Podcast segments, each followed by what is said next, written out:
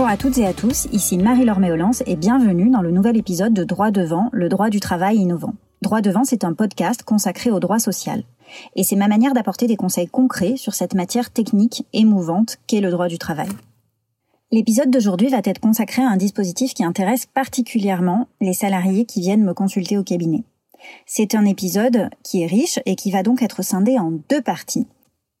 Aujourd'hui, je vais donc aborder la présentation de ce dispositif, euh, vous expliquer quelles en sont les étapes et aussi les garanties qui vont permettre aux salariés d'accepter parfaitement librement le principe de la rupture du contrat de travail, de la rupture conventionnelle. Et puis euh, également l'hypothèse dans laquelle le consentement n'aurait pas été préservé et à ce moment-là d'étudier la manière de faire annuler une rupture conventionnelle qui euh, ne garantirait pas vos droits. Alors, la rupture conventionnelle, qu'est-ce que c'est? C'est un dispositif qui permet à l'employeur et aux salariés en contrat de travail à durée indéterminée eh bien, de décider ensemble de rompre le contrat de travail. En pratique, euh, cela se matérialise par un formulaire qui est appelé convention de rupture et qui va être soumis, une fois qu'il aura été signé par les parties, qui va être soumis à l'homologation de l'administration, c'est-à-dire de la direction du travail. Pour être valable, la rupture conventionnelle suppose la liberté totale de consentement des deux parties. Ça signifie que la rupture conventionnelle ne peut absolument pas être imposée euh, aux salariés dont on viendrait à obtenir le consentement sur la base, euh, par exemple, d'informations erronées ou euh, d'une fraude quelconque, ou bien encore en exerçant des pressions, qu'elles soient physiques, bien évidemment, mais aussi morales. Dans ce cas-là, eh bien, la rupture conventionnelle ne serait pas valable. Alors, est-ce que euh, l'existence d'un désaccord entre le salarié et l'employeur va empêcher les parties de signer une rupture conventionnelle? Non, pas forcément. Et euh, en réalité, ça dépend beaucoup de la nature du désaccord. Si euh, on voit qu'il y a une quelconque forme de harcèlement ou euh, de violence morale, psychologique qui est exercée sur le salarié qu'on considère être la partie faible au contrat, eh bien, euh, une fois euh, la rupture signée, le salarié pourrait évidemment obtenir la nullité de cette convention de rupture conventionnelle. Alors, la nullité, ça signifie que le salarié serait considéré comme ayant été licencié de façon injustifiée et euh, cela ouvrirait droit non seulement aux indemnités de rupture qui euh, résultent du barème Macron, mais également à des dommages et intérêts euh, supplémentaires si la rupture était intervenue dans un contexte particulier. Je fais notamment référence à une situation de harcèlement moral.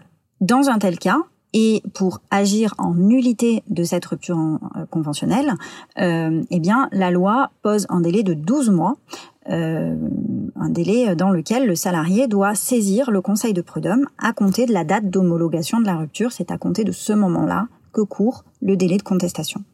Donc on voit bien que euh, le sujet de la validité du consentement est très important dans le processus de la rupture conventionnelle et pour s'assurer que le consentement a été donné de manière libre et éclairée, eh bien, il y a une procédure particulière qui va s'appliquer.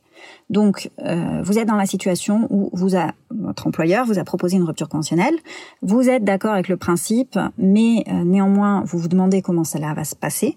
Eh bien, concrètement, la convention de rupture va être négociée au cours d'entretiens pendant lesquels euh, vous allez pouvoir vous faire assister euh, par euh, un salarié de l'entreprise ou par un représentant du personnel. Alors sur les modalités d'assistance, je vous renvoie au précédent épisode euh, du podcast qui porte sur l'entretien préalable parce que les modalités d'assistance dans le cadre de la rupture conventionnelle sont les mêmes que celles qui s'appliquent dans le cadre d'une procédure de licenciement.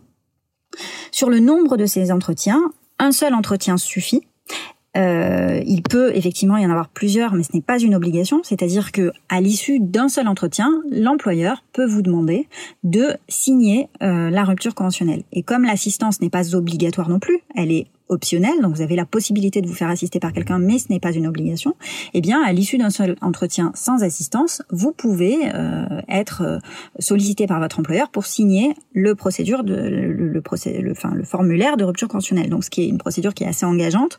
Donc, il faut euh, parfaitement mesurer les conséquences d'une telle signature. À l'inverse, euh, la rupture conventionnelle ne peut pas être signée si aucun entretien n'a jamais eu lieu et si euh, physiquement les parties ne se sont jamais rencontrées. Alors, à l'issue de ces entretiens, donc qu'il n'y en ait qu'un ou qu'il y en ait plusieurs, eh bien c'est un formulaire de rupture, une convention de rupture qui va être signée en trois exemplaires. Et là, euh, la jurisprudence a rappelé encore récemment que vous devez disposer d'un exemplaire.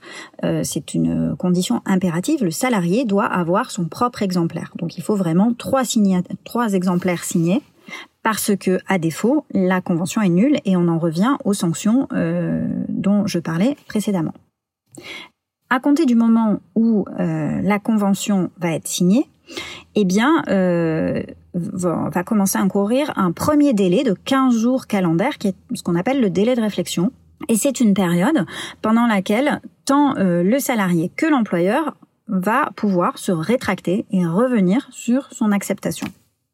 Là encore, il s'agit de sécuriser le consentement et donc de euh, donner au salarié un temps pour mûrir sa réflexion et éventuellement revenir en arrière si jamais euh, il décidait que les conditions euh, consenties ne lui conviennent pas.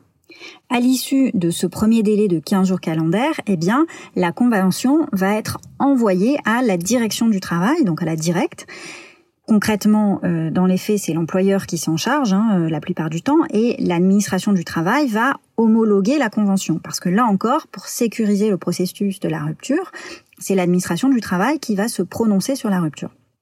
Dans les faits, la plupart du temps, euh, l'administration du, travail garde le silence, ce qui équivaut à un accord implicite de sa part.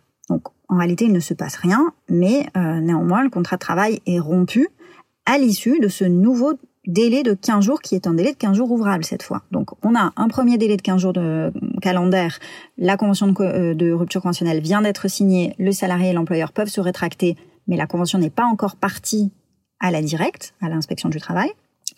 À l'issue de ce premier délai de 15 jours calendaire, l'employeur dans les faits fait partir la rupture conventionnelle, le formulaire de rupture conventionnelle. L'administration du travail dispose alors de 15 jours, cette fois ouvrable pour homologuer la rupture conventionnelle, avec, dans la plupart du cas, euh, un silence qui équivaudra à une décision d'acceptation à un accord implicite. Alors, que se passe-t-il maintenant si euh, vous êtes d'accord sur le principe de la rupture conventionnelle, mais pour autant vous souhaitez euh, bénéficier d'une date de rupture du contrat de travail plus tardive? C'est-à-dire, euh, on vient bien de voir que on avait ces deux délais successifs de 15 jours, donc on peut considérer que la rupture conventionnelle, avec les délais postaux, va s'étaler sur un mois et demi de calendrier.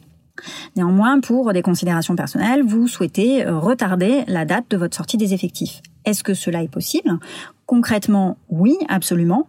Et euh, il est tout en fait envisageable que vous euh, indiquiez avec votre employeur une date de sortie des effectifs plus tardive euh, que celle de l'homologation, et donc que vous prévoyez une date lointaine à deux, trois mois, plus encore. Voilà. Donc les délais dont on vient de parler sont des délais de deux fois quinze jours qui sont vraiment des délais minimums, mais on en revient au principe de liberté contractuelle et vous avez tout à fait toute l'attitude pour négocier avec votre employeur une date de sortie plus tardive dans le cadre d'un dispositif de rupture conventionnelle. Alors, ce premier épisode dédié euh, à la rupture conventionnelle est maintenant terminé. Dans le prochain épisode, nous traiterons des sujets euh, qui sont les suivants. Est-ce que stratégiquement, je peux avoir un intérêt à manifester ma volonté euh, auprès de mon employeur de bénéficier d'une rupture conventionnelle? Est-ce que euh, ce dispositif de rupture conventionnelle est un dispositif digne d'intérêt, notamment pour les salariés qui ont atteint un certain âge, et je pense à l'âge légal de la retraite? Et enfin, euh, un des sujets les plus importants, quels sont mes droits en acceptant ce mode de rupture, mes droits euh, vis-à-vis de Pôle Emploi, mais aussi mes droits, c'est-à-dire le régime fiscal et social des indemnités de rupture qui va s'appliquer. Autant de sujets dont on parlera dans le prochain épisode. Euh, si cet épisode vous a plu, je vous invite vivement à me laisser un message ou une note 5 étoiles sur iTunes. C'est vraiment le moyen le plus efficace de m'aider à faire connaître ce podcast et à le porter plus loin. Et euh, n'hésitez pas à m'adresser des suggestions de thèmes sur mon adresse mail euh, m.meolance at victoire-avocat au pluriel.eu. Merci de votre écoute et à bientôt.